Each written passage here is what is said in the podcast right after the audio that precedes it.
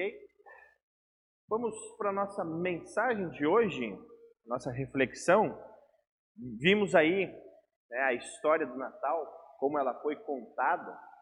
Ontem à noite nós também vimos de uma perspectiva dos pastores, ou especificamente de um pastor, né, uma forma de se contar a história. Uh, ao longo desse, dessa caminhada de igreja, particularmente eu tenho, todo ano sempre há um, uma tentativa de mostrar o nascimento de Jesus de um ângulo diferente. Teve uma vez que eu me lembro, até foi no Rio de Janeiro, quando eu fiz estágio lá, a gente fez o Natal na visão dos bichos. então só quem falava eram os bichos do presépio, né? Eles iam contando o que estava acontecendo ali, né? Apavorados. Outros já fizeram através da perspectiva do dono da pensão, né? Enfim, o Natal, dessa forma, de nós lembrarmos dele, ele tem uma infinidade né, de jeitos de contar esse Natal, de falar esse Natal. Tanto é que nos próprios evangelhos nós temos isso. Mateus conta na perspectiva de José, e é algo bem curto e grosso. José, como é que foi o Natal? Ah, eu estava lá parado, e aí um anjo apareceu no meu sonho e disse, ó, oh, Maria está grávida. Eu, e agora? Acabou o casamento. Mas eu não vou falar para ninguém, né? E aí o anjo, não, cara, é, é filho de, de Deus, né? Fique feliz com isso. E aí ele foi lá e cuidou dela porque era um homem correto e justo, digamos assim. E acabou. É essa a história do Natal na perspectiva de José. Aí foram falar com Maria. Lucas, ah, texto de Mateus aqui está muito curto, né? Vamos falar com Maria. E aí Maria vem e dá os detalhes. Eu até brinquei no último culto. Se não fosse Maria, nós não teríamos os detalhes para encenarmos o Natal da forma como encenamos. E mesmo assim foi um relato um pouco curto de Maria, mas ela deu alguns detalhes bem interessantes. E aí João vem e quer nos ensinar sobre o Natal e diz: E o Logos, e a palavra se fez carne e habitou entre nós. Ô João, colabora, dá um detalhe aí de como foi João não se importou com isso, mas falou algo interessante. Por isso, no início do culto, eu falei: Mateus e Lucas nos contam como foi o Natal. Porém, João nos ensina como celebrarmos esse Natal. Por isso, nessa mensagem, eu quero falar sobre três coisas. Quero olhar um pouco o texto em si do Natal, principalmente na perspectiva de Lucas. Quero falar brevemente sobre um sobre a história da igreja, como a igreja celebrou esse Natal. E por último, quero voltar ao texto de João, capítulo 1. Por isso, quem tiver a sua Bíblia, por favor, vamos abrir em Lucas, capítulo 2. Lucas, capítulo 2.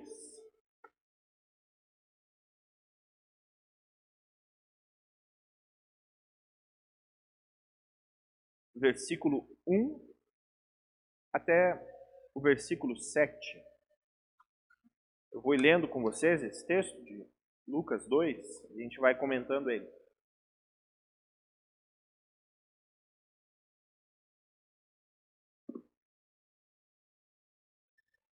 Está escrito assim, no primeiro versículo de Lucas 2: Naquele tempo, o imperador Augusto mandou uma ordem para todos os povos do império. Todas as pessoas deviam se registrar a fim de ser feita uma contagem da população. Quando foi feito esse primeiro recenseamento, Sirênio era governador da Síria. Então todos foram se registrar, cada um na sua própria cidade. Lucas coloca muita tinta no papel para escrever algo histórico. E por que, que ele faz isso? Lembrando que alguém tinha pedido para ele escrever como foi. E Lucas tem uma preocupação de dizer, ó, acontecimentos históricos uh, foram feitos nesse momento. Para vocês se ambientarem em que período que foi, é, ou para a pessoa que tinha encomendado esse texto, para ela se orientar em qual período foi, Lucas dá uma dica. É, e ele diz, ó, nesse período histórico aconteceu isso. E aí no versículo 4 continua. Por isso José foi de Nazaré, na Galiléia, para a região da Judéia, uma cidade chamada Belém, onde tinha nascido o rei Davi. José foi registrar-se lá porque era descendente de Davi. Levou consigo Maria, com quem tinha casado, casamento contratado. Ela estava grávida. E aconteceu que enquanto se achavam em Belém, chegou o tempo de a criança nascer. Aqui também algo interessante, né? Normalmente nas, nas encenações de Natal, para dar aquele clima interessante, né? A Maria já chega em Belém em trabalho de parto já, né? E aí aquela confusão e a Maria lá, e as as atrizes que fazem o personagem, né, precisam entrar normalmente pelo corredor da igreja com uma barriga falsa ali, dizendo, ah, tá doendo, tá doendo. Aí procura um lugar na pensão, né, vai em várias casas e não tem. Mas é interessante que o texto bíblico nos diz, provavelmente, né, que eles já estavam em Belém. Lembra de Mateus? José era um homem correto e justo. De, ele não ia fazer algo. O nascimento de Jesus vai ser dia 25, então vamos chegar eh, dia 24 às 11h59. Não, eles foram antes, já estavam numa pensão, já estavam numa pensão. E aconteceu que naquele momento em que estavam na pensão, não tinha lugar para Jesus nascer na própria pensão. Tem um, texto, um vídeo que foi feito, eu não me lembro se é, é qual denominação que fez, mas é um vídeo antigo, em que eles mostram a pensão com dois andares. E normalmente era feito assim, né? As pessoas dormiam na parte de cima, não tinham quartos específicos, mas dormiam ali. E embaixo era o lugar da cozinha e onde as pessoas amarravam seus animais, dos quais eles vinham. Chegavam, amarravam ali, né? Tinha a parte da cozinha, então era a dispensa, os animais amarrados, em cima ali, a questão da, da pensão. E naquele lugar de cima, né, naquele lugar onde eles normalmente dormiam, não havia lugar para nascer uma criança. Então, eles foram, provavelmente, para o andar de baixo, onde tinha essa manjedoura. Né? Pode ser de madeira, pode ser de pedra, né? pode ser um lugar onde era guardada a comida dos animais, ou para os animais comerem, ou pode ser algo que apenas é, guardava alimentos, não necessariamente para animais. Mas, enfim, essa tradução ela pode ser é, colocada de várias formas. O ponto é que Lucas não estava tanto assim querendo nos dar os detalhes específicos, mas Maria nos conta como foi o momento. Um momento simples. Mais simples que as nossas encenações de Natal.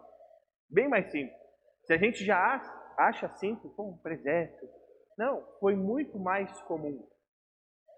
Foi muito mais banal, digamos assim. Jesus, Maria e José estavam ali, ela começou a entrar em trabalho de parto, foram para um canto, Jesus nasceu. E é isso. O pessoal da pensão, ah, mais uma criança que nasceu, né? Porém, o texto continua e fala dos, dos, dos pastores, né? Também foram. E lá no versículo 7, então Maria deu à luz ao seu primeiro filho, enrolou o menino em panos e deitou numa manjedoura, pois, como disse antes, não havia lugar para eles na pensão ou nessa pensão que eles já estavam, né? Enfim, o texto bíblico nos fala de algo muito simples, mas as, a forma como nós celebramos o Natal é errada? Não, não é errada. Faz parte do contar histórias do ser humano. Né? É, do enfatizar esse momento com o presépio, com animais, com os pastores, com a estrela. E aí, para economizar, a gente já coloca os reis magos tudo na mesma noite. E é uma maravilha, né? Envolve o pessoal da igreja. E aí, eram só três reis magos? Não, tem mais gente querendo participar. Então, vamos botar 12 reis magos, que aí participa todo mundo, né? Enfim, isso não é errado. Mas é interessante lembrarmos, e é isso que eu estou fazendo com vocês, que foi algo muito mais simples, muito mais comum do que realmente nós entendemos. Só que isso é importante lembrarmos, porque essa foi uma escolha de Deus. Deus quis que o nascimento do seu único filho, dessa divindade num corpo humano em Jesus, fosse dessa forma. Porque nós vemos que os evangelistas queriam mostrar que esse episódio foi algo importante, curto, significativo, mas Aquilo que Jesus veio fazer estava muito além da forma como ele nasceria. O segundo ponto é o Natal na história da igreja. Até compartilhei um texto essa semana, um texto do professor eh, Clovis Hoffman e um vídeo de um professor de história da igreja, o Lucas Gesta. Né? Eles, eles falam sobre a questão da história do dia 25 de dezembro. Eu já ouvi muito e até acreditei em um certo ponto que, ah, realmente, o Natal era o dia do Deus Sol lá na Roma Antiga, e aí, para se adequar aos cristãos, eles colocaram a mesma data e tudo mais. Então, o Natal é uma festa pagã que foi cristianizada, digamos assim. E os documentos históricos nos mostram que não, na verdade foi quase o contrário. Né? Cerca de 100 a 150 anos depois de Jesus Cristo, né? logo depois de ter escrito o Evangelho de João, já temos textos relatando a comemoração da igreja no dia 25 de dezembro. E o dia que o imperador resolve transformar em dia do Deus Sol, o dia 25 de dezembro, foi depois do ano 300. Foi uma forma de combater os cristãos. Interessante como a gente aprende ao contrário, né? os cristãos que, é, digamos assim, se juntaram e virou tudo uma alegria só. Não. O imperador pensou, os cristãos estão crescendo muito, vamos colocar o dia 25, que eles estão celebrando, como o dia do Deus Sol, ou sei lá, um outro Deus pode ser colocado nesse dia, né? Mas enfim, por que, que eu digo isso? Porque os primeiros cristãos, eles celebravam o Natal quando eles liam o Evangelho. Quando eles liam o Evangelho. Há relatos de que eles sentavam ou se reuniam e liam todo o Evangelho. Porque as pessoas não tinham acesso ao texto bíblico, então normalmente eles liam todo o Evangelho e era uma forma deles celebrarem a forma como Jesus veio. Também um outro ponto interessante, que há relatos que a igreja primitiva, que nós chamamos, ela já celebrava a Epifania, ou seja, a revelação do nascimento de Jesus aos gentios, antes do Natal. Ao longo do tempo, né, os cristãos foram se espalhando pelo mundo, foram sendo influenciados por diversas culturas e foram adaptando essa forma de celebrar o nascimento de Jesus. Assim como hoje no Brasil, nós temos é, praticamente uma forma brasileira né, de celebrar esse Natal. Se nós olharmos o cardápio das ceias de Natal, é um cardápio bem brasileiro, né? bem típico aqui do, do nosso país. Mas enfim, por que, que eu estou dizendo isso? Porque a igreja sempre se preocupou, sempre enfatizou e sempre quis que esse nascimento de Jesus fosse uma festa. Antes de Jesus vir, já tinha festas no povo de Deus. A Páscoa é um exemplo desse, onde eles se reuniam e festejavam a saída do Egito. O Natal também se tornou uma das festas da, da igreja cristã. É a principal festa? Não, não é a principal festa. Tanto é que nós lembramos que a igreja sempre celebrou o domingo da ressurreição. Essa foi uma das primeiras festas que a igreja cristã enfatizou logo após Jesus subir aos céus, digamos assim. Mas enfim, a igreja cristã celebra e continua celebrando a data do nascimento de Jesus. E apenas agora um pequeno parênteses sobre o dia 25 de dezembro. Também, provavelmente, foi uma data bem próxima da data em que Jesus realmente nasceu. Né? Ah, foi feito os cálculos lá, tanto da anunciação a Maria, como da própria circuncisão de Jesus. E é mais ou menos entre fim de novembro e, e, e dezembro, né, ao longo de todo dezembro, enfim, há essa, esse ato aí de um mês, poderíamos dizer, mas é algo que desde sempre foi lembrado como dia 25 de dezembro, desde o início, digamos assim, da igreja cristã. Então é uma data provavelmente perto, né? Porém, nós não temos certeza, então apenas nesse dia lembramos o nascimento de Jesus. Isso são informações de, de das formas com que a igreja celebra. Mas agora, como celebrar o Natal? Por isso eu peço que vocês abram novamente lá em João, João capítulo 1, principalmente lá o versículo 14. João capítulo 1, versículo 14 diz o seguinte: A palavra se tornou um ser humano e morou entre nós, cheia de amor e verdade. E nós vimos a revelação da sua natureza divina, natureza que ele recebeu como filho único do Pai. João então nos dá realmente a forma de celebrarmos o Natal. Que forma é essa? É a forma de nós sabermos, vivermos que essa palavra, lembrando de Gênesis, essa palavra que criou tudo, que mantém tudo, essa palavra que o ser humano não consegue dimensionar o tamanho da sua grandeza essa palavra que é o Senhor do universo, digamos assim, essa palavra que é eterna, que não foi criada, ela foi gerada em corpo humano e habitou entre nós. Essa forma de celebrarmos, ela é uma forma que nós não precisamos olhar para o passado. Não precisamos olhar para 2022 anos atrás, para celebrarmos o Natal. Para nós celebrarmos o Natal, nós temos que lembrar que essa palavra que habitou entre nós habita em nós. A mesma palavra. Vejam o quão sensacional é isso, o quão celebrante é isso. Essa palavra que se fez carne né? E quando João usa essa palavra carne, ele está dizendo uma coisa simples, uma coisa cotidiana, uma coisa que não tem importância, a palavra carne. E ele diz, e no texto original ele coloca assim, palavra carne, uma do lado da outra. Ele, no texto original está escrito assim, palavra carne se tornou. O que normalmente eles tinham que escrever, palavra se tornou carne. Mas João de propósito escreve, palavra carne se tornou. Por que, que ele faz isso? Para nos ensinar essa celebração do Natal. Um Deus ser um de nós é algo que, primeiramente, nos assusta, mas, em segundo lugar, nos consola.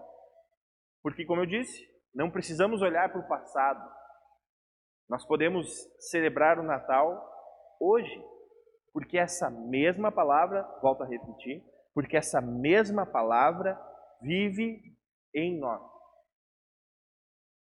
Se nós nos alegramos vendo Maria e José segurando Jesus, ontem de noite vimos né, aquela cena em que o José vai entregar o menino Jesus e entrega para o outro pastor, né, uma cena tão, tão bonita. Nós podemos também ter esse sentimento hoje não carregamos Jesus no, nos braços, mas Jesus nos carrega em seu colo, em seu braço, em seu abraço. Não precisamos mais olhar para a manjedoura ou olhar para aquele nascimento do menino Jesus, mas da mesma forma que Jesus estava ali, nós podemos hoje olhar para a cruz e enxergar que Jesus esteve ali em meu lugar e não está mais ali. Não está mais na cruz. Onde Jesus está? Em cada um de vocês. Em cada um de nós. João então está nos ensinando, é essa forma de celebrarmos o Natal. Podemos lembrar uma vez no ano sobre esse texto? Podemos, e isso é bom. Mas sabermos que diariamente essa palavra vive em nós e ela continua cheia de amor e de verdade, é uma notícia surpreendente. É como se os próprios anjos estivessem cantando com o seu exército celestial a cada dia que nós acordamos, dizendo que Jesus está Jesus nasceu, Jesus está vivo, o Emanuel, o Deus conosco, ele está em você. Isso nós precisamos lembrar todos os dias que nós não estivermos tão afim de celebrar. Aqueles dias em que nós olhamos por passar das horas e pensamos: que dia horrível, que situação complicada que eu estou. Por que pessoas tão queridas estão sofrendo com enfermidades tão complicadas? Por que a minha família não consegue passar um Natal sem ter uma discussão? Por que, que os meus amigos não escutam aquilo que eu falo para eles sobre Jesus? Por que, que a sociedade cada vez mais não quer mais celebrar o, o Natal de Jesus e sim celebrar o Natal da individualidade?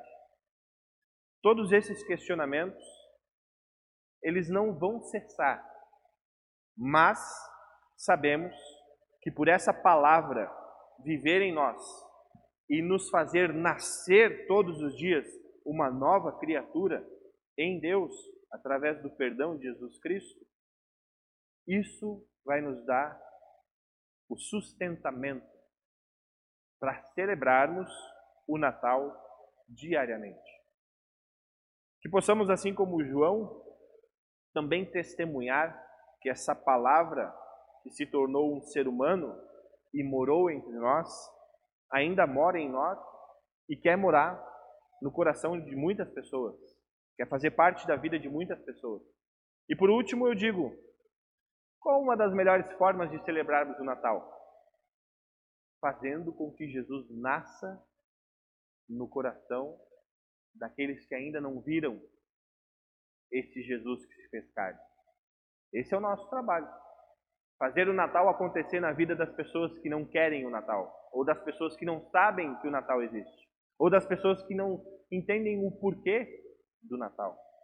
Esse é o nosso trabalho, essa é a nossa missão, esse é o presente que nós podemos dar para o mundo. Como ouvimos do próprio João, essa é a luz. E hoje nós, como João Batista, podemos anunciar às nações a luz da palavra que vive em nós. Em nome do nosso Cristo vivo, amém.